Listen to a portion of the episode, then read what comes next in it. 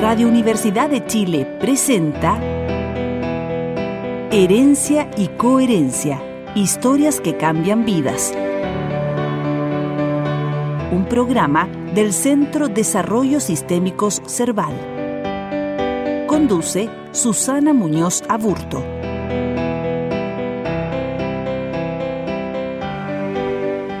Amigos, buenas tardes. Darles la bienvenida a un nuevo programa de Herencia y Coherencia, historias que cambian vidas. Es realizado por Cerval y transmitido por Radio Universidad de Chile y por nuestro canal de YouTube Centro Cerval Chile. Nuestro invitado de hoy es Miguel Farías Vázquez. Es músico, compositor y académico. Es doctor en estudios latinoamericanos, profesor del Instituto de Música de la Pontificia Universidad Católica de Chile y director ejecutivo de la Fundación de Orquestas Juveniles e Infantiles de Chile, FOGI, entre otras tantos títulos. Maestro, un gusto tenerlo hoy día con nosotros. Muchas gracias por la invitación. Además me siento como súper súper acogido, súper súper cómodo. Buenísimo, buenísimo. Y bien, yo quería, quería comenzar eh, preguntándote, eh, Miguel, eh, a propósito de, esta, de, esta, de estos roles de liderazgo, ¿qué, tiene, qué, qué, qué es esto de liderar, de salir al mundo? Mm. O sea, yo creo que ese rol de líder, igual hay que ponerlo en contexto. O sea, que yo, yo por lo menos pienso yo que qué significa es, depende del contexto en el que se, se ponga alguien a liderar. O sea, si pensamos, por ejemplo, en un presidente, obviamente no, no creo que, que, yo tenga la misma interpretación que debe tener un líder que, que, se instala como presidente. ¿Y cuál es la historia de tu liderazgo? En mi caso, yo, yo bueno, yo ahora acabo de asumir como, como director de la Fundación de Orquestas Juveniles e Infantiles, entonces en, en, ese contexto estoy. Y claro, yo soy, en este caso, soy alguien que viene a liderar un espacio que nace desde la música, ¿cierto? Desde la, de una intención musical y social, que los fines son musicales, los fines son artísticos y, y relacionados con la sociedad, etcétera. Entonces yo lo veo como algo mucho más transversal, una, una, una, estructura mucho más de, en, en, pocas palabras, como que yo me vengo a integrar un equipo más que vengo a dar, dar órdenes a un, a un equipo. Okay. Y eso es porque si no, pienso yo que a grandes rasgos, como nuestros fines musicales quizás no, no funcionan muy bien. La música significa compartir, significa como experimentar en conjunto muchas cosas y si en una institución que se dedica a esto no, no, no como que no aplicamos estas reglas, estamos, no sé si estamos bien encaminado. Genial. ¿Y cómo llega la música? A, a mi vida, dices Ah, tú? sí. Es bien especial. O sea, la verdad no tengo un, un camino tan claro. No te, no, te, no te, sabría decir el momento en que, en que yo me enamoré de la música y dije voy a hacer esto, pero sí, eh, yo no tengo familia de músicos, por ejemplo. Mi papá okay. es ingeniero, mi mamá dueña de casa, fue vendedora, mucho tiempo se tenía una tienda de ropa, o sea, no, no estamos vinculados a la música. Ya. Mi abuela sé que tocaba piano, porque yo no la conocí. ¿Materna? Mi abuela pater, paterna, sí. Ella, ella enseña, eh, tocaba piano y, y mi, mi, papá y mi tío aprendieron piano gracias a ella porque ella les puso profesor o les enseñaba a ellos. Pero más que eso no tengo conexión musical familiar. Lo que sí, mi papá es amante de la música toda ah. la vida. O sea, es de los que todo, todos los días, todo, siempre hay música en la casa, que hacemos una comida y siempre música y siempre está buscando música nueva. Y, y de, mira, descubrí esto. A él le gusta mucho la salsa, es muy, muy, de música Genial. centroamericana, caribe, porque nosotros vivimos, yo nací en Venezuela. Aparte. En Venezuela. Sí, y mi papá vivieron en Venezuela muchos años. Después oh. del golpe se fueron para allá y volvieron acá en 90, okay. 90, 91. Entonces, mi conexión partió un poco de, me, me, impregné en la casa como en lo cotidiano, creo yo. Sí. Pero en algún momento cuando chico me gustó mucho el rock, era muy rock cuando... Rockero. Rockero, cuando tenía unos 12 años, algo así. Ajá. Y me, me, quise aprender a tocar guitarra, guitarra eléctrica. Guitarra eléctrica. Sí. Toqué, empecé a tocar y aprendí bien, o sea, ten, como que llegué a tocar bien, bastante bien. Pero siempre me gustó más como inventar música que aprenderme música. No me aprendía nada nunca de nadie, pero me gustaba. Entonces, en algún momento dije, pucha, voy a tratar, voy a ver cómo, cómo es esto de componer. Pues, y me, me metí a estudiar el tiro. ¿Y al cuándo fue eso? ¿En qué momento? Cuando yo tenía como, o sea, el, en el momento en que me, me, puse a estudiar como 15 años, que dije voy a estudiar en el conservatorio como 15 años. Pero cuando empecé a tocar guitarra eléctrica, unos 11, 12, por ahí. Chiquito. Chiquito, sí. sí. Sí, la guitarra me quedaba bien grande. ¿Y, ¿Y cómo fue recibido esto en la familia cuando decidiste como entrar en el conservatorio?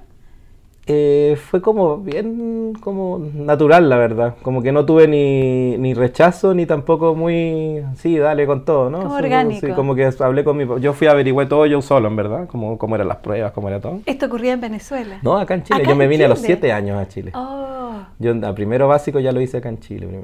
Okay. yo tengo poco, poco recuerdo de Venezuela, pero tengo. Y esto a los 15 años dije, hablé con mi papá, o sea, averigüé todo, hablé con él, ya probemos.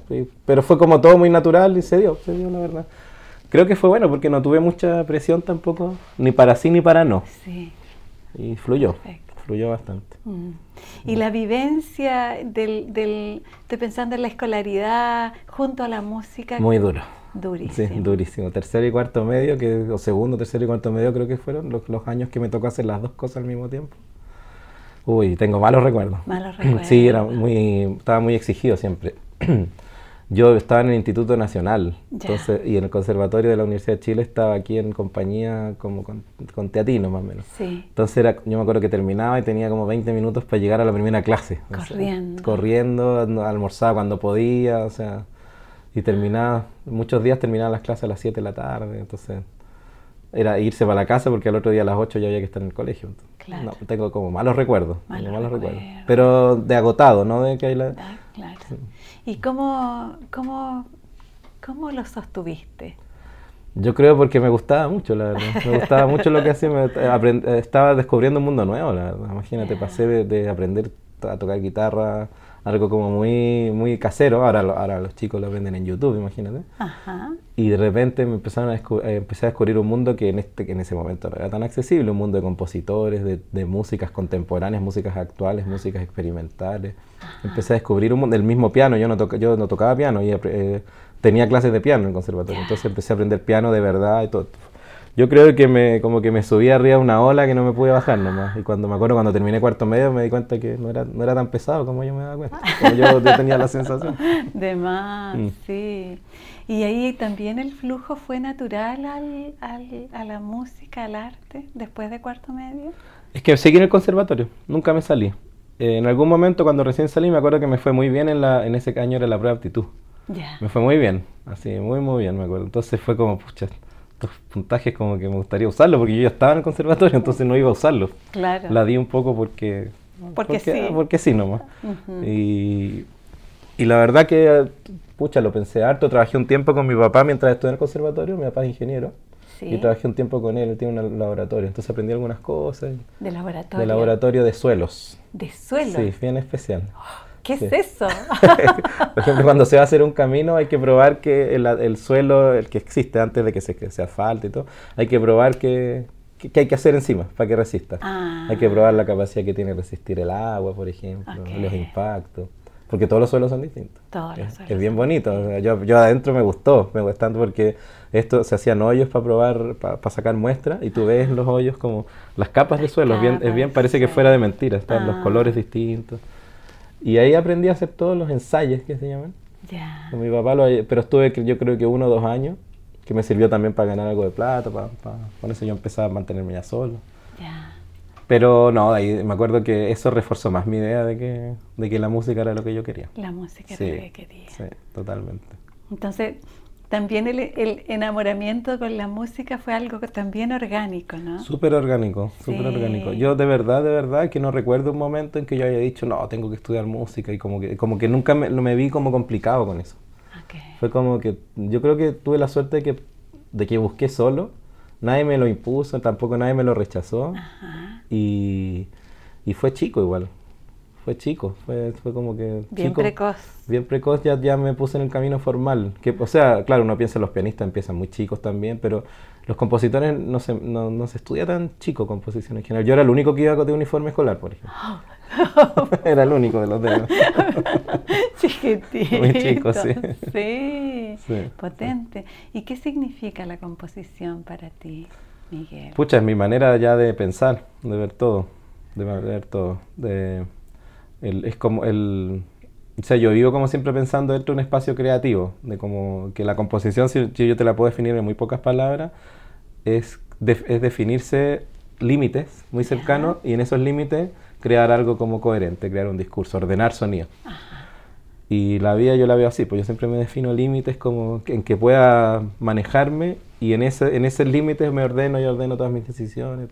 En esos bordes, sí. En esos bordes, claro. Ah. Entonces yo creo que me enseñó la creación, la composición musical, me, enseñó a como soy, a ser como soy. No sé si es la mejor manera, pero me enseñó a ser como soy. Ah, potente. Potente, potente, porque yo todo lo pienso así. Me pasa, sabes que llevo ya un tiempo, a mí me gusta mucho el ajedrez, por ejemplo. El ajedrez. El ajedrez, sí. Y estoy estudiando ajedrez con un profesor, te entreno y todo.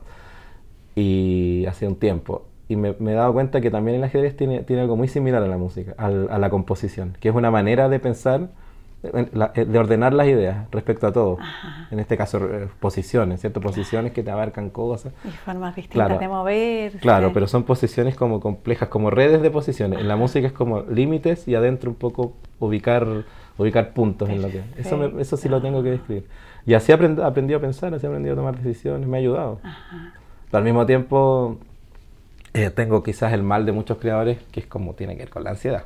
Ya. Necesita estar como creando, necesita haciendo, ir siempre avanzando, no, no, no mirando mucho para atrás. Que hacemos uno y otro y otro exacto, y otro. Exacto, ah, sí, exacto. Mm.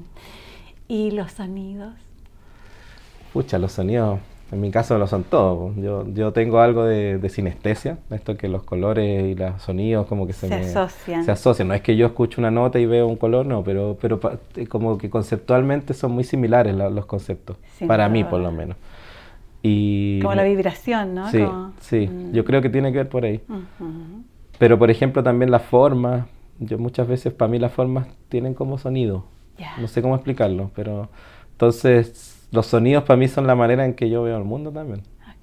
Sí, en general. Y la, pucha, yo, yo disfruto mucho el sonido. El sonido. El sonido en sí.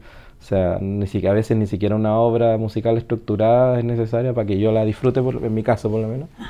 Yo a veces escucho un sonido que me llama la atención y lo puedo disfrutar mucho, como si uno, como si uno escuchara esa canción que a uno le gusta mucho. ya. Sí, Hay sonidos que yo encuentro que me... Sonidos en particular. Y así se compone, sí. sí. Al, final, al final componer, como te decía, después de estos límites viene ordenar sonido. Ajá. Bien. ¿Y mm, en qué, en qué rango son los sonidos más favoritos? No lo sé, no, ahí yo abierto a lo que venga. Abierto. Sí, sí. De todas maneras, claro, a mí me gusta, si uno lo piensa ya en lo formal, a mí me gusta mucho el mundo de las orquestas.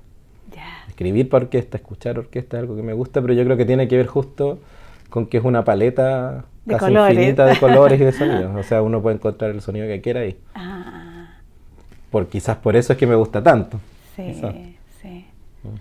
Y como si, si, pudiéramos pensarlo a propósito de lo, de lo que eh, me vas mostrando, los paisajes sonoros, ¿cuáles son como los que son como más eh, a propósito de la sinestesia? O sea, a mí en general la naturaleza tiene, tiene en particular como mucha complejidad, sobre todo por los pájaros. Sí. O sea, yo ahora estoy viviendo en Peñalolén, yo hace, hace un par de meses vivía en Barrio Yungay. Y me cambié por razones bien prácticas, me tuve que cambiar. Y allá es increíble los pájaros que hay. O sea, en la mañana es un concierto. Es un concierto, sí, porque además la variedad de tipos de sonidos, de, de, nosotros música llamamos de articulaciones, es decir, cómo está articulado, cómo está como ejecutado un sonido, ¿cierto? Cómo está ordenado un sonido ¿Sí? en sí, pucha, es una cosa increíble. Entonces, ya la naturaleza de por sí nos da una paleta casi infinita, pero no, de verdad no tengo no tengo algo como favorito. Creo que creo que espero estar en lo cierto, creo que no he perdido la capacidad de asombro respecto al sonido. Como que se hacen presentes. Sí. ¿Y la voz? Me encanta la voz también. Es otro tipo de sonido, pero tiene además asociado este tema del, el significado en sí, pues, o sea, lo semántico, lo semiótico. Sí. Que eso es, o sea, es, es ponerle narrativa o ponerle vamos, relato a los sonidos. Yo como off the record algo te mencioné que soy fanático de los libros, como veía todos los libros. soy bien amante de los libros, de la lectura. Y el tema de lo narrativo, del, del, del, relato narrativo, para mí es fascinante. Y eso en música no, es la única manera hacerlo con la voz, pero sí es la manera quizás más, más fácil, más inmediata. Perfecto. Y yo quisiera como ir a otra, a otra área, a otra geografía, que es como esto de ¿qué significa Latinoamérica para ti? Uy, es muy importante. O sea, yo de partida estudié, yo soy doctor en estudios latinoamericanos, entonces eso si uno lo piensa no es solo un estudio, es como una decisión de vida, porque es como cuál va a ser tu área de pensar, de, dónde vas a apuntar todo el trabajo y toda mi manera de pensar. Pucha, Latinoamérica. De partida yo nací en Venezuela. Sí. Entonces, o sea, nací arriba de, la, de América del Sur y vivo abajo de América del Sur.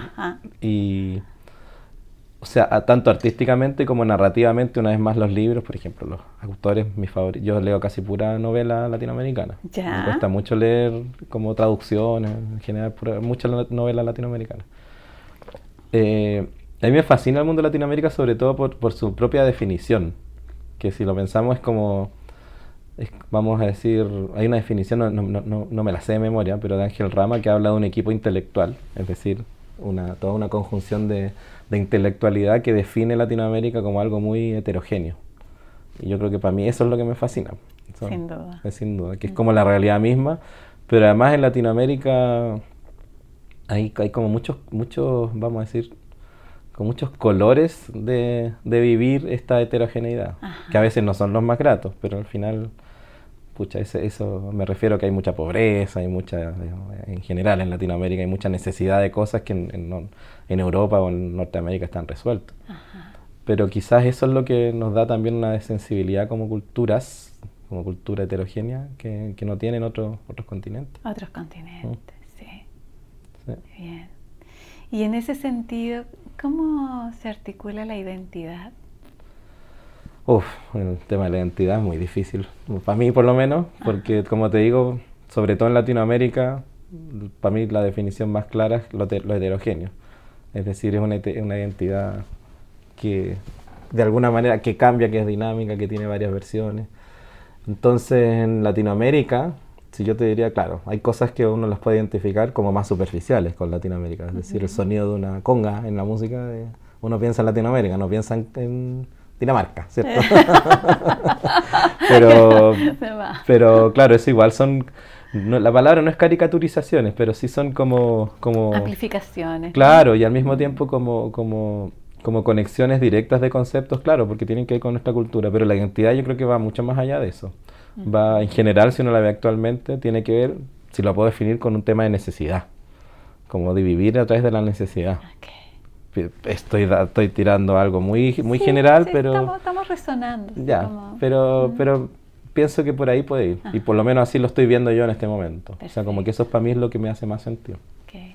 Y esto es como, es como, maestro, ¿me podría explicar qué es la música contemporánea para todos nuestros radioescuchas. Sí, sí, mira, ¿Qué es la música contemporánea? El concepto nos dice es la música de ahora, ¿cierto? Sí. Pero normalmente se habla de, un tipo de, de, escribir, de una manera de escribir que, es más actual. Eh, ¿Por qué digo que no es solo lo de ahora? Porque se habla de música contemporánea con música que ya tiene 100 años, por ejemplo. Que obviamente, si tú lo piensas, el periodo clásico, Mozart, Beethoven, fueron 50. O sea, todo un periodo, este es el doble. Okay. Pero eh, cuando uno, ya, cuando hablamos así coloquialmente de música contemporánea, música actual, es una música que rompió ciertas barreras, ciertos límites. Si uno piensa la música, claro, hasta, de los límites, claro, de los bordes. Claro, o, consideró otros, de alguna manera, de alguna manera, porque si uno lo piensa la música clásica, romántica, de, periodo de, formación tradicional, de, la música tradicional europea, de, origen europeo principalmente, eh, tiene como, como lo más importante quizás la melodía, ¿cierto? Y, por consecuencia quizás su armonía. Es decir, si uno escucha una canción, la melodía, lo que se está cantando, la melodía principal y un acompañamiento, que son acordes. Esos son como nuestros parámetros principales. Perfecto. Pero en música y en sonido hay muchos más parámetros. Sin duda. Por ejemplo, si uno toca una nota en un piano y la misma nota en una trompeta, no suenan igual. Porque se tienen un parámetro diferente que es el color, el timbre. El timbre. Uno toca un do y un do en una trompeta es la misma nota, es la, a, nivel de melodía el parámetro es el mismo, ¿cierto? Armonía también, no puedo decir, pero el timbre es otro. Y hay varios parámetros más, el ritmo, el, otros que tienen que ver con el tiempo, con la duración, etcétera. Musicales, los musicales son mucho más flexibles. Y en general la música contemporánea como que empezó a buscar equilibrar todos los parámetros. Ya la melodía no es la más importante. Entonces, por ejemplo, lo primero que uno piensa como bien contemporáneo son unos compositores que llamamos dodecafónicos o la segunda escuela de Viena, que es Schoenberg, Berg y Webern. Eso es porque ellos rompieron la melodía y trabajan, trabajan melodías, pero de una manera distinta de ordenarse. No respecto a la armonía, no lo que suene armonioso, no lo que suene diatónico, etcétera, sino que eh, un orden como bien matemático, vamos a decir. Si uno piensa una escala entre do y do en un piano, son 12 notas. Entonces ellos dicen que, decían que la, hacen series de, de, notas dodecafónicas. Cada una de esas 12 notas es, no es más importante que la otra. Eso quiere decir que si suena un do, no puede volver a sonar en una melodía, entre comillas, en una serie, en verdad, antes que suenen las otras 11. Ah. Entonces, ahí, hay un, si te fijas, está ordenado distinto, es una manera distinta de verlo. Entonces, la música contemporánea podemos decir que ahí... Ahí, se abre, es como bien Y empiezan todos los parámetros a ser distintos. Hay ah. obras que uno escucha que tienen una sola nota todo el tiempo, pero va cambiando de color, por ejemplo. Y, su, su, relato, su narrativa, ya no es la melodía, ah. sino que es el timbre. ¿Y ahí esto lo podríamos articular con algo de heterogeneidad? Puede ser, puede ser, sí, sí, puede ser. Puede ser, yo creo que sí, o sea, sobre todo si uno lo piensa a nivel, vamos a volver a la idea de lo identitario, entre compositores, actualmente yo soy partidario de decir que hay tantos estilos de componer ahora como compositores hay.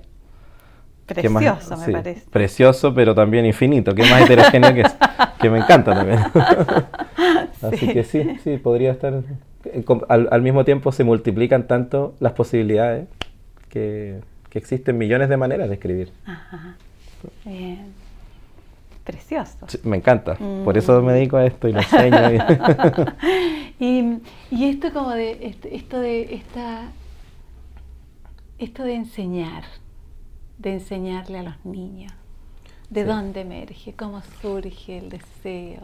No sé, si yo me pongo a buscar origen, yo cuando ya estudiaba guitarra, cuando ya tocaba bien, cuando era chico ya eléctrica. hacía... Eléctrica. ya hacía clase. Oh. O sea, hacía clase y ahí ganaba algo de plata. Con eso también. Imagínate. Pero siempre me ha gustado, siempre me ha gustado. Pero claro, yo, yo también soy profesor de la Universidad Católica, además de ser, de ser director de la FOGI. En la FOGI yo no enseño, yo dirijo la institución, soy el director ejecutivo, pero obviamente me meto en decisiones, colaboro con los equipos, etcétera. Entonces, eh, uno de nuestros fines es ese, así que estoy relacionado ¿Estás directamente. en el equipo? Totalmente, estoy súper integrado. Y, pero en la universidad sí enseño, o sea, tengo hartos cursos, o no son niños, pero, son, pero enseño.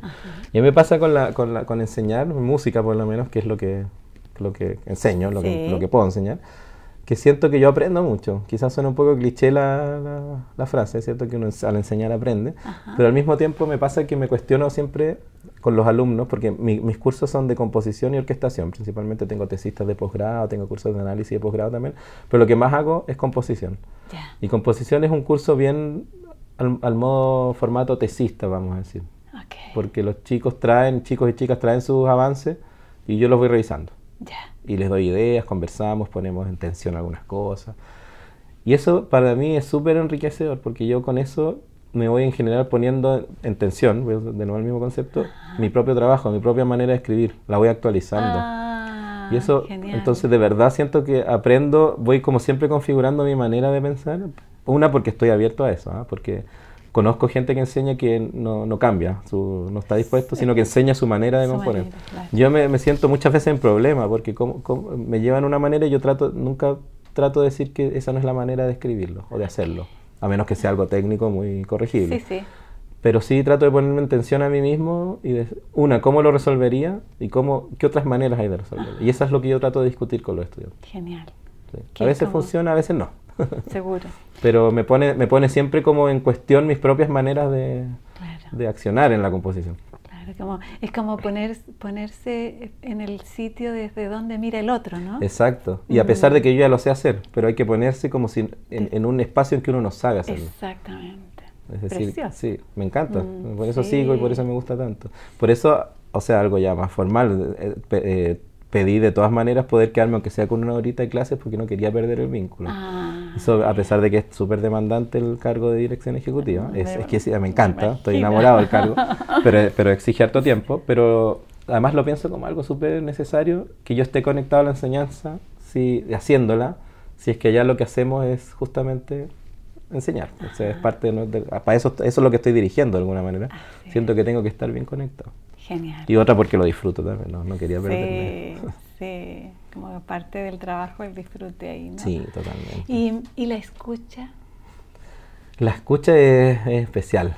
Ya a mí me pasa, en mi caso, ¿cierto? En mi caso, sí, me pasa que, que quizás yo no, no, no, escucho igual que los demás, obviamente. O sea, que sí que los músicos, porque escuchamos otras cosas cuando escuchamos música, estamos pendientes de otras cosas. No es que tengamos algún superpoder, claro, pero uno se fija muchas veces en cosas que, que, son las que trabajas todos los días.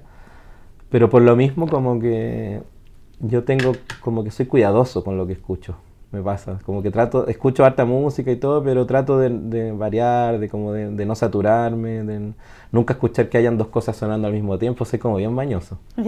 Porque eso me, me, me estresa, por ejemplo, claro, no poder ponerle atención a algo que estoy escuchando me me significa como mucha me, pongo en una como que no me siento bien. A eso voy entonces para mí la escucha es delicada pero al mismo tiempo es algo que disfruto demasiado.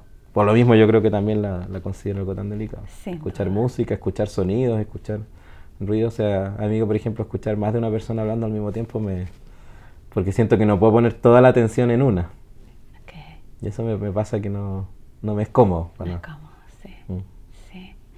y, y en ese sentido, eh, la escucha de otros, estoy pensando en los estudiantes. A escucharlos. Sí. Eh, volviendo al tema de la enseñanza, en general me, me cuestiona harto. Eh, trato de, de, cuando escucho a alguien ponerme en, su situación. Lo intento, no sé si lo logro, pero trato de ponerme siempre en, en, en, el relato del otro porque eso te pone en problemas. Y creo que es la, la, principal, la manera de resolver bien los problemas muchas veces es ponerse en el relato de otra persona, de la persona que tiene el problema. De la persona, claro, de la persona que presenta. Claro, claro. Mm. No es fácil, sobre todo en una institución así grande que, o sea, las escuchas tienen que ser, o sea, muchas al mismo tiempo, entre estudiantes, entre colaboradores del, del equipo, colaboradores del, de la fundación, etc. Pero por eso yo creo que me encanta tanto lo que estoy haciendo, lo que, lo que me está tocando hacer, porque genial, lo disfruto. Y mm, esto, esto, estas composiciones, ¿cómo, cómo, ¿cómo van emergiendo? ¿Cómo van cerrándose? ¿Qué significa despedirse de una obra para salir al mundo? Para dejarla ir. ¿Cómo se en general, eso? El momento de la despedida yo no le pongo ni una ni una no, no, es importancia la palabra, pero sí ni una ni una parafernalia. Okay. O sea, yo cierro y quedo como quedo y se fue. Ya no, se acabó. Se acabó, ya no, no, no, me, no le doy vuelta. Eso sí, por lo mismo, como que el último, el, el último proceso lo, lo, he aprendido a hacer, es decir, el cierre de una hora, lo he aprendido a hacer bien. O sea, como que he aprendido con los años a, que se cierra. Impecablemente. no siempre, no es impecable, pero lo más cercano que pueda. siempre hay errores, uno encuentra hasta en los grandes maestros errores. Así que uno, uno tiene derecho a equivocarse. Pero sí, lo más cercano a, a, que quede bien. Lo que sí, para mí es un proceso como el, más, el más fuerte, el más duro, es el principio, el encontrarse con la hoja en blanco. Con la hoja en blanco. y lo he aprendido a resolver de alguna manera, no, no forzándome muchas veces a la hoja en blanco. Es decir, yo siempre estoy componiendo, todos los días, todo, siempre estoy acá pensando, que, escucho un sonido, como que siempre estoy como con la curiosidad de, de, cómo eso puede transformarse en, en un relato musical, en una, en una narración musical, ¿cierto? En un discurso musical. Y normalmente cuando algo lo tengo, después de escribirlo, escribo las ideas, y eso es rápido. Eso es eh, como anotar una idea en un papel. Y escribo, escribo en, en, mi mente hasta que tengo como más o menos una estructura pensada con hitos durante el tiempo escritos. Y de ahí ya viene un trabajo que es bastante técnico, que es bastante, podríamos decir, fluido. Ya en que uno termina la obra, hace la partitura, junta partes, eh, no cuestiona alguna. después a veces te pensáis que esto no funciona, te da un tiempo para volver al proceso del inicio, pensar, pensar hasta que sale algo. Pero normalmente ese, ese, ese, ese proceso es el más duro. El sin partitura. El sin partitura. El, acá. Ah. Es el más largo. es, como, es como la narrativa, es como ir sí, como Sí, sí. Y las ideas. La, esas ideas. sí, la, y la, un poco la, las células de la pieza, o sea, de qué se va a tratar, de cuál va a ser el, piso donde vamos a, poner esta pieza. No, solo, no solo qué, bonita la melodía, qué bonita la armonía, esto, sino que de, como un poco asentar esta pieza de qué va a hablar, cómo lo va a hablar. Ay, qué bonito. Bonito eso del piso porque me retrotrae al estudio del laboratorio del suelo. mira, no lo había pensado, mira, no lo había pensado. es como sobre qué vamos a poner esta... ¿Cierto? Sí, justamente. ¿Es capaz de resistirlo o no? Sí, es capaz de resistirlo o no. Sí. Sí, eso me pasa. Muy precioso. Sí, eso me pasa. Como te digo, si uno lo piensa, si me muero tres meses en escribir una, una obra, dos meses son de eso. Ah. Y el último mes de escribir. Ah, o sea, el, pensamiento, el... Sí, el anotar ideas, el, tratar de detallar cositas así, un poco, si uno piensa, ni siquiera las palabras, las letras que van a componer las palabras. Sí, precioso, sí. sí. Mm. ese, ese, trabajo es muy lento. Mm. Me encanta, sí. Lo que no es tan, tan agradable es cuando tienes una fecha Límite. Límite, un deadline, como lo llamamos, muy cerca y hay que uno sabe, chuta, y no se me ocurrió nada. Ahí sí viene la hoja en blanco, ahí hay que, obligarse. Lo que sí, cuando ya tengo las ideas, sí me obligo a... Ya no es hoja en blanco, por eso digo que mm, evito la hoja en blanco, pero sí ah, me, me, obligo a ponerme frente a la partitura y hacer esos desarrollos. Y con el tiempo lo he logrado hacer cada vez más fácil, pero es algo que yo le pido a los estudiantes, por ejemplo. Piensen que esto es como no, no, no, no, es un músculo, pero sí piensen que lo fuera la composición. Entonces, como el pianista se sienta todos los días, no sé cuántas horas a tocar, a veces pasan tres días que no les sale, pero el cuarto sí. Ustedes siéntense con la partitura, no les va a salir, no les va a salir, pero de repente algo va a salir. Se van a dar cuenta y van a llegar a la clase con, con un avance que no se dieron ni cuenta cómo, cómo se fue formando. Es algo que hay que hacer todos los días, no, no, es tan inspiración escribir. Buenísimo, mm. buenísimo. Buenísimo eso, porque finalmente es como que evita que se genere esta frustración que impide cualquier avance, ¿no? Totalmente, totalmente. Y después que empiece a, fluir un poco la cosa, cuando ya uno lo empieza a dominar, las maneras en que uno tiene de resolver los problemas, que obviamente siempre hay que cuestionárselas, pero uno tiene maneras de escribir cosas, maneras de, de pensar cosas en la partitura que ya después fluyen más rápido. Precioso. Mm. Y el cuerpo humano, ¿Qué significa el cuerpo humano en este contexto? Eh, mira, una pregunta. No me la había preguntado. o sea, así si tuviera que. Sin pensar, te digo nada, pero no, no es nada. No es nada. porque justamente esta relación con, el entorno tiene que ver con el cuerpo. Justamente esta, esta, esta, esta, vinculación al sonido externo tiene que ver con el cuerpo.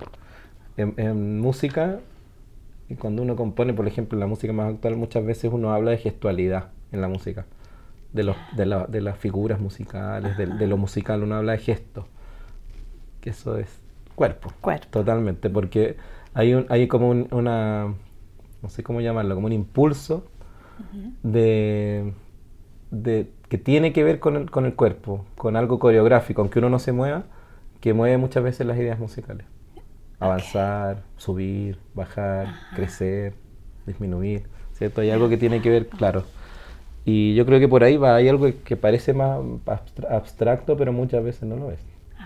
Muchas veces no lo es. Pero si hay una relación, por lo menos para mí, uno dice, oh, yo siento la música, yo creo que ahí está.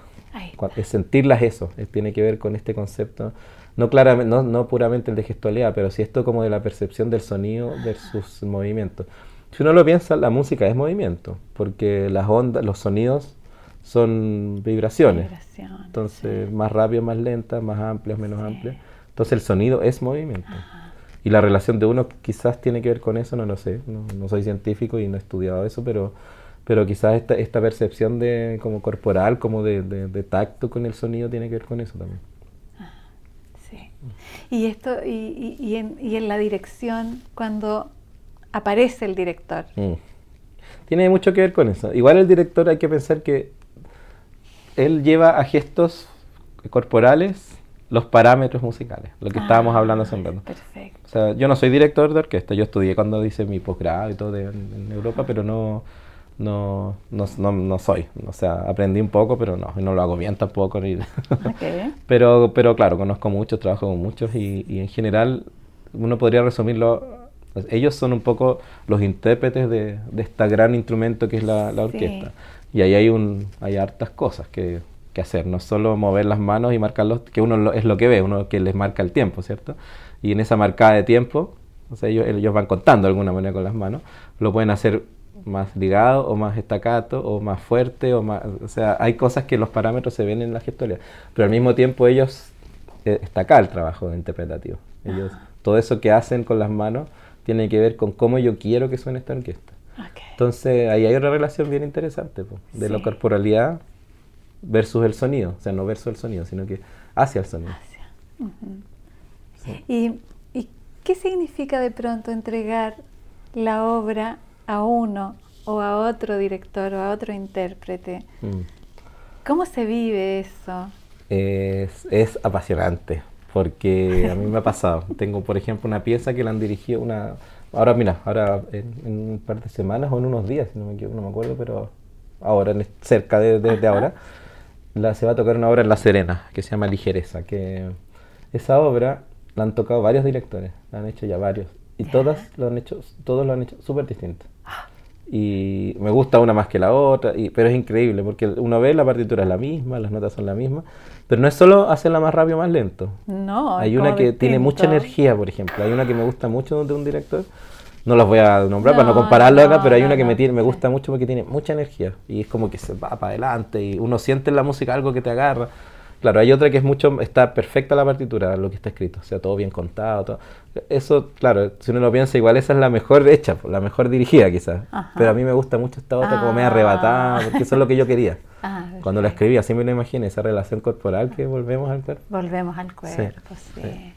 Entonces eso pasa, pero al mismo tiempo también está el, el proceso completo hacia un, inter, hacia una interpretación director, por ejemplo. O sea, escribirle una pieza a, un a alguien que uno sabe quién la va a tocar. Que eso también es apasionante, porque uno conoce, así me pasa, yo he trabajado harto y trabajo con Pablo Bortolamioli, que también está lo traje a trabajar conmigo ahora a la FOGI, vamos, estamos trabajando juntos. Genial. Eh, lo entrevistamos a él acá. ¿En serio? Sí. Mira, qué bueno, no sabía. Le voy a, vamos, a comentar, vamos a comentar. Bueno, a él le escribí una pieza hace no mucho y la pensé para él. O sea, una persona con mucha energía, como muy, muy dinámico, muy inteligente, como capaz de ver muchas cosas al mismo tiempo. Entonces, que, eh, que una persona que es capaz de sostener una obra de 10, 15 minutos o más con la energía a tope siempre. Porque eso no, no, no, es, no es una capacidad mejor o peor, pero hay gente que es así y otra que, Son estilos, ¿no? Son estilos. Y él es una persona que, que es muy acorde, perdón, me toqué el micrófono, es muy acorde a lo, a, lo, a lo que yo escribo también, a lo que a mí me gusta ah, escribir. A mí me gusta escribir esta música enérgica, esta música... Sí. Como con fuerza. Sí, yo creo que en ese sentido como que, que encajamos mucho, por lo menos en, el proceso que me toca a mí, me toca escribir para él. Y eso pasa, si uno de repente tiene algunos eh, conoce, no sé, un pianista que, que, es alguien mucho más contemplativo. En mi caso yo escribo algo así. Trato de, eso, eso es muy apasionante porque es conocer a una persona y tratar de, escribir un relato, una narración, un discurso musical asociado, a esta persona, porque es lo que mejor va, lo que puede salir más interesante. Es como a medida, ¿no? Sí, perfecto. a medida, claro. Muy a medida, como un traje a medida. Totalmente. A propósito del cuerpo y la imagen. Sí, totalmente. sí. Y el amor ¿En mi caso? Sí. Yo estoy casado, tengo un hijo, estamos esperando otro. Mi familia es, igual es mi, mi cable a tierra de toda esta, este, esta vorágine de la, de la, de la, de la música, de la creación, de, lo de, la dirección ejecutiva ahora, etcétera. Es mi cable a tierra. ahí, ahí, es donde, gracias a eso, yo sigo tranquilo haciendo mis cosas y todo. Y bueno, y mi familia también, mis papás, tengo hermanos, soy muy, muy cercano a, mi, a, mis papás. A mis papá. Sí, a ambos. Bien. Sí, sí. sí. Y saltando desde este sitio, ¿qué significa eh, la trascendencia para ti? La trascendencia. Eh, mira, una pregunta que puede, que podría responder depende desde dónde. A nivel musical, obviamente es, quizás hay, hasta hay un aspecto muy superficial de que tu música pueda seguirse tocando y pueda seguir sonando y se puedan tocar distintas, distintas personas de distintos espacios, de distintas culturas. Pero al mismo tiempo es que esa música sea trascendente. No, no, sabría definirlo en pocas palabras, pero que el discurso de, que, que, yo logre, que logro con mis piezas realmente sea Miguel Farías. Eso, eso no, no, tengo la respuesta. Justamente yo creo que la, la composición se trata un poco de eso. Suena súper como ambicioso decir buscar la trascendencia, pero quizás es lo que estamos haciendo todos. Por algo dejamos en, plasmado en un papel algo que la idea es que se pueda seguir haciendo y no vamos y lo tocamos al piano nomás y, se evapora. Pero y a nivel como, como vamos a decir político, que es lo que estoy haciendo ahora, es administrativo, claro, es una gestión que pueda durar en el tiempo. O sea, no, no, no, mi intención no es que tratar de que sea la, la gestión de Miguel Farías fue la mejor, no, que, que, esté en la línea de lo que están haciendo y que ojalá ascendente esta, entregue una, una fundación en, en, línea ascendente hacia la que viene, hacia la gestión que venga. Creo que, eso, creo que eso es lo mejor que puede hacer uno. Volviendo al principio, que lo que te habla la transversalidad, sumarse como a, este, a la comunidad, que los músicos muchas veces trabajamos desde ahí Sumarse a eso de buena manera creo que es lo más trascendente que yo pienso que puedo hacer. Sí. Mm. Y la, infancia, ¿qué, qué, cómo toca la infancia en, tu mundo existencial? Muchísimo, o sea, de partida desde mi, círculo íntimo, o sea, como te digo, estamos esperando un hijo, un, hijo o hija, no sabemos, y tengo mi hijo que son de verdad, son, son lo que me mueve, o sea, ya en mi círculo íntimo la infancia es está en mi primer, en mi primer plano. Pero al mismo tiempo yo siempre estuve muy, muy, muy como atraído por el mundo de la Fundación de Orquestas Juveniles Infantiles porque justamente veía que ahí se hacía una labor y se hace una labor que es muy interesante y que tiene que ver con la infancia y con la juventud, que es entregar la música, que es un poco lo que me pasó a mí si yo me pongo a analizarlo. Como que me entregaron la opción y es como, ve, toma, ve tú qué haces. O sea, te la vamos a enseñar de la mejor manera, de lo posible, pero... ¿Usted la toma? ¿Usted la toma o no? Y si la tomaste, capaz... O sea, si yo no me hubiera dedicado a la música, yo pienso que igual sería muy enamorado de la música. O sea, estaría trabajando en algo, pero seguramente iría a conciertos igual, tocaría instrumentos, estaría siempre viviendo la música. Y yo creo que eso es, lo, eso es un gran regalo que podemos hacer como fundación y es lo que siempre me ha traído. ¿Por qué? Porque la música tiene esta, sobre todo la música orquestal, tiene esta, esta esta idea de, de, lo, de lo comunitario, ¿cierto? De lo transversal, del, del, del, entregar a, a, a, muchos y no a, no a uno, no, no, a uno más que otro, sino que es una entrega colectiva y, creo que en ese sentido eh, es muy importante la infancia porque, ¿cómo, ¿cómo, explicarlo? Porque es en el lugar donde mejor se puede entregar, creo yo. Eso. Entonces, en mi caso, en este cargo que acabo de asumir, es el, eh, tengo una responsabilidad y un privilegio de ser el que pueda, junto a todos los colaboradores, junto a mi equipo, los que podamos entregar la música a una comunidad de jóvenes y, eh, niños que te la reciben de una manera muy sana, muy dinámica, ¿cierto? Ah. ¿cierto? No, no pensando, chuta, tengo que ser el mejor porque sin, sin competir. Sin competir y al mismo tiempo sin ninguna, ningún, ningún lazo como, como de vida o muerte. Perfecto. Que, que eso es muy de conservatorio, ¿cierto? Tenéis que ser el mejor o si no después no vais a tener trabajo. es un oh, poco eso. Es como una amenaza. claro, no te lo están diciendo, pero es lo que se entiende en el mundo melodía de la latente. Claro, exacto. En cambio acá entregamos algo como sin, sin un requisito de, de ser el mejor o no, una cosa más lúdica. ¿eh? Totalmente. Pero al mismo tiempo no de buena calidad, o sea, de una, de una música de alto nivel y al mismo tiempo no menos como con la capacidad de enamorarte. Entonces los chicos se enamoran de la música. Muchas veces tenemos que se dedican, chicos que se dedican, y chicos y chicas que se dedican toda la vida a esto y son profesionales y, terminan siendo los mejores. Los mejores. Pero muchos no. Y muchos después estudian otras carreras y pero imagínate, tocan violín y, tocan y disfrutan y ven, tienen esta escucha cuando escuchan música de distinto, o seguramente ahí yo no, ahí yo estoy cuenteando un poco, pero quizás tienen la manera, una manera también distinta de ver las cosas porque la música te hace ver las cosas de una manera distinta, lo que yo te decía al principio. yo pienso muchas veces distinto porque estoy vinculado a la música toda la vida. Y en ese sentido, que el que la música haga ver las cosas distintas ¿De qué manera favorece el desarrollo en la infancia? Yo creo que totalmente en el, en, el, en el, concepto de lo comunitario, de lo transversal, del, del hacer equipo, por lo menos en nuestra, nuestra labor, que tiene que ver con la orquesta. O sea, si tú estás solo, no, no, funciona. Solo no es posible. si es dos, tres, tampoco. Tienen que ser todos y todos coordinados y todos dándole el espacio al otro. Cuando te toca a ti, yo, me, yo, yo te dejo, no, yo no, no te molesto en tu momento y después nos toca juntos y los dos nos potenciamos. Yo creo que en ese sentido es muy, muy valioso para, para la infancia. Perfecto. Porque a futuro te puede crear una sociedad mejor. Sin duda. Totalmente. Genial. Y a ellos como personas los hace estar más, mejor más felices instalados en una sociedad, viviendo con el del lado, tolerando, ¿cierto? Sí, desde ahí esta cosa como de lo, que, lo que menciona, esto de lo comunitario, mm. y cómo opera la pertenencia en ese sentido. ¿En qué sentido la pertenencia? La pertenencia, por ejemplo, formar parte de una orquesta, ah, formar parte de un equipo, formar parte sí. de los chicos, eh, por lo menos lo que yo he podido ver y lo que yo he sentido como músico toda la vida, sí. es una responsabilidad, pero una responsabilidad muy cariñosa Ahí se, se entreteje el, vínculo amoroso, ¿no? Exacto, sí, sí, porque no es una responsabilidad, una vez más, de que tienes que ser el mejor o... No, hay una cosa o de que... Exacto, tienes que, tienes que saber integrarte porque el del lado es igual de valioso que tú y tú eres igual de valioso que el del lado. Entonces hay una, hay una, hay, en general, y yo lo he visto en las orquestas juveniles, yo tuve la suerte de ir a la gira con, con la Foggia, la gira que hicieron hace un par de años en Alemania.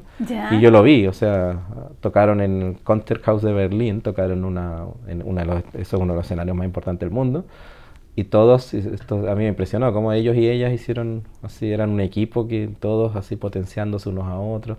De verdad, un, acto de generosidad, pero al mismo tiempo de responsabilidad, a un alto nivel. Te estoy poniendo un ejemplo así como ya de súper y ultra calidad, pero uno también lo ve en los ensayos acá cuando están empezando a ver una obra los más chicos. Saben que son todos igual de valiosos. Perfecto. Y, yo creo que también por eso se terminan enamorando, encariñando de, de lo que se produce. Es como un cuerpo grupal. Exacto, exacto exacto. Mm, muy precioso. Sí. Eh, la fama. La fama. La fama. Es algo, yo no la he vivido, o sea, yo, yo soy, quizás soy conocido en mi círculo, pero fama, fama no, no conozco, pero, pero yo lo pienso como algo muy, algo que viene y va, es muy, muy cliché decirlo, pero es algo que con poca sustancia, creo yo. Con poca sustancia para, para la labor y para lo que uno está, está haciendo. Quizás, la, quizás si uno lo piensa, la fama es, es, es como para otro tipo de artistas, es, esencial para la articulación de carrera, ¿cierto? Pero en nuestro caso quizás no. En nuestro caso la fama no te va a hacer tocar mejor, no te va a hacer componer mejor. Sí quizás te puede hacer, en mi caso podría hacer que me hagan más encargos, por ejemplo, de orquestas de otros países y todo. Pero eso no sé si va a mermar o va a mejorar lo que yo hago. O sea, yo creo que yo por lo menos estoy en un nivel en que de, de conocimiento, que mis obras se tocan, o sea, con eso yo estoy súper contento, estoy súper satisfecho. Pienso que, pero no me atrevo a evaluarla, la fama, como algo bueno o malo, porque no la he vivido y tampoco quiero llegar al cliché nuevamente de que la fama es mala, que no, no, lo sé, no lo sé. no lo sé. ¿Y los aplausos? Pucha, son súper ricos.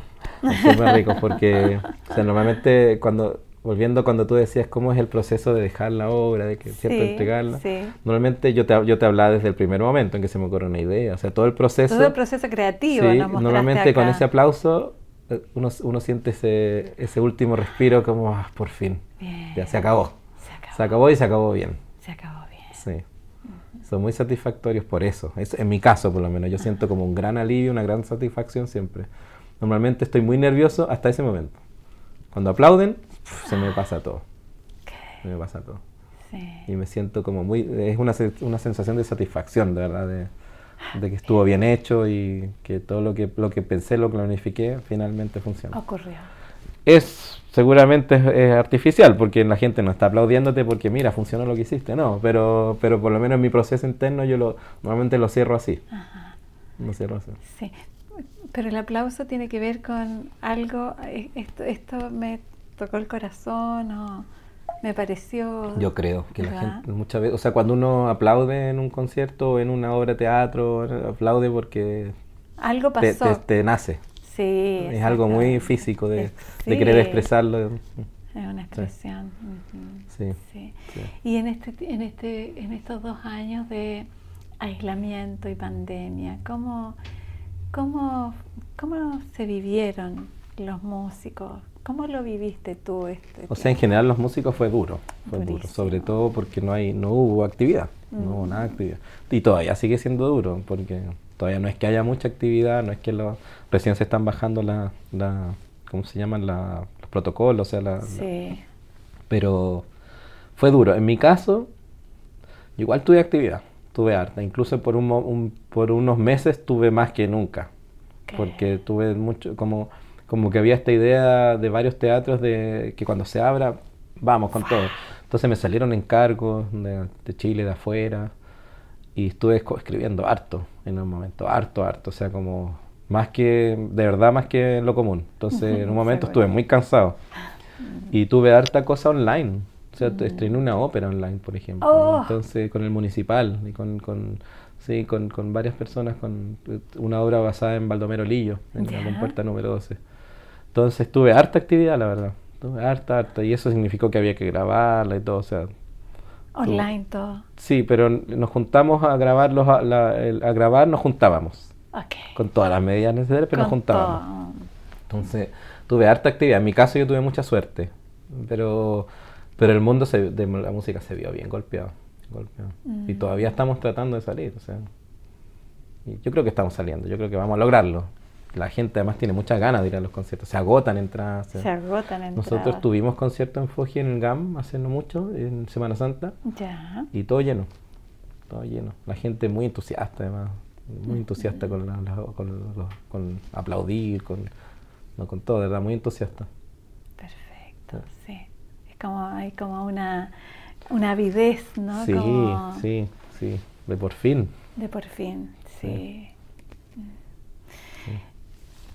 Se nos ha ido el tiempo. ni se notó. ni se notó. Pero es interesante eso de preguntar el tiempo. ¿Qué valor tiene para ti el o sea, Es, el tiempo em, es, para mí es lo más valioso. O sea, porque ahí toca todo lo que hablamos hoy día. O sea, hasta mis relaciones familiares, el, pasar tiempo con, con, la gente es lo más valioso. Es la manera que tengo yo de, de, de, consolidar este cable a tierra que te decía esto, disfrutar con ellos. Pero al mismo tiempo llevamos al otro plano en la música, es lo que configura el discurso. Cuando uno dice ordenar sonidos, es ordenar sonidos en el tiempo, no en el espacio. ¿Y la vivencia de tu tiempo, cómo ocurre? En general lo, llevo bien. Yo por lo menos lo creo que lo valoro mucho y yo creo que por eso lo sé, disfrutar mi tiempo, sé repartirlo, sé, equilibrarlo. He aprendido mucho y creo que por eso también logro hacer las cosas medianamente bien logro, no, no, sé, no lo digo por el resultado, sino que lo digo porque logro pensarlas. Como por el proceso, ¿no? Sí, me tomo el mm. tiempo para todo, para todo. Soy rápido en general porque soy ansioso, pero, pero me, tomo el tiempo para hacer las cosas. general. Y, y, todo tipo de cosas, no solo el trabajo, sino que... La vida. La vida, sí. La vida. Sí, sí, Y la muerte. Uy, un tema, porque... Un tema. Sí.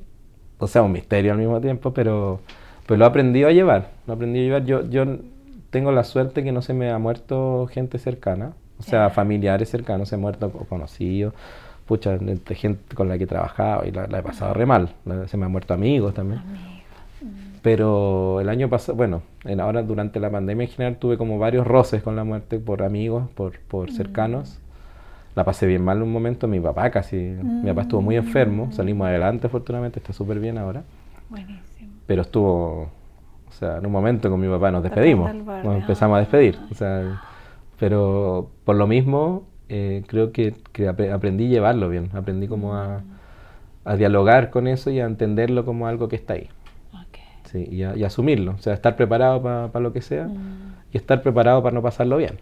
Exactamente. Porque eso, eso es muy importante. No, estar preparado no significa que no la vaya a pasar mal. Sin duda. Mm. Sí. Pero es un tema, es un tema que yo no, yo creo que no sé si alguien es capaz de, tenerlo todo claro hasta que se muera. Hasta que las cosas ocurran. hasta que las cosas ocurran. Sí, sí. sí. Mm. Quiero una, una última pregunta, por, favor. Yo también. el misterio. El misterio, el concepto de misterio en general. ¿Cómo, cómo eh, hablas de la muerte y hablas del misterio? Y me gustaría eh, profundizar un poco en la vivencia del misterio. El misterio, ¿cómo ocupa el espacio? O sea, cómo, ordeno las ideas, pero yo creo que el, concepto de misterio es, es esencial en muchas cosas, para mí, para cómo vivo las cosas, porque es justamente es de, alguna manera este, este límite, volvemos a los límites como al principio, este límite que te que, hace que tu ansiedad, que tus ganas de cualquier cosa no, no vayan más allá, pero lo contiene bien. Eso siento yo, puede pasar con la muerte, puede pasar con el trabajo compositivo, no saber cómo va a terminar esta obra, ¿cierto? Por ejemplo, el no saber algo, el, pero al mismo tiempo el no saberlo, pero de una manera como una decisión. Como una decisión. ¿Cierto? El misterio es un concepto que, que te deja el, desconocimiento ahí, pero no es por, muchas veces no es porque no se pueda, nomás es porque el misterio lleva ese concepto en, la, en la espalda. Y para mí eh, hay que saber relacionarse con él, por, por ejemplo, a nivel laboral, a nivel tanto nivel, ¿cierto? Las expectativas tienen que ver con el misterio, hay que saber llevarlo, hay que saber vivir con él, hay que saber dialogar con el misterio, y en cosas un poco más, más profundas como la muerte. O sea, si yo no, no, sé vivir con el misterio de la muerte, o sea, uno termina puede terminar tomando decisiones surrealistas casi. es, es, como no es necesario estar muerto para no vivir. Exacto, exacto, mm, exacto, exacto. Hay que saber dialogar con el misterio, mm. creo. Perfecto. Bien. Solo agradecer esta entrevista. No, yo a ti. La pasé bien. Muchas gracias por también por entrar en este mundo del misterio, que es ir a... que uno nunca termina de entrar, por, por algo es un misterio. Sin duda. Así que muchas gracias. No, gracias a ti, de verdad. La pasé súper bien.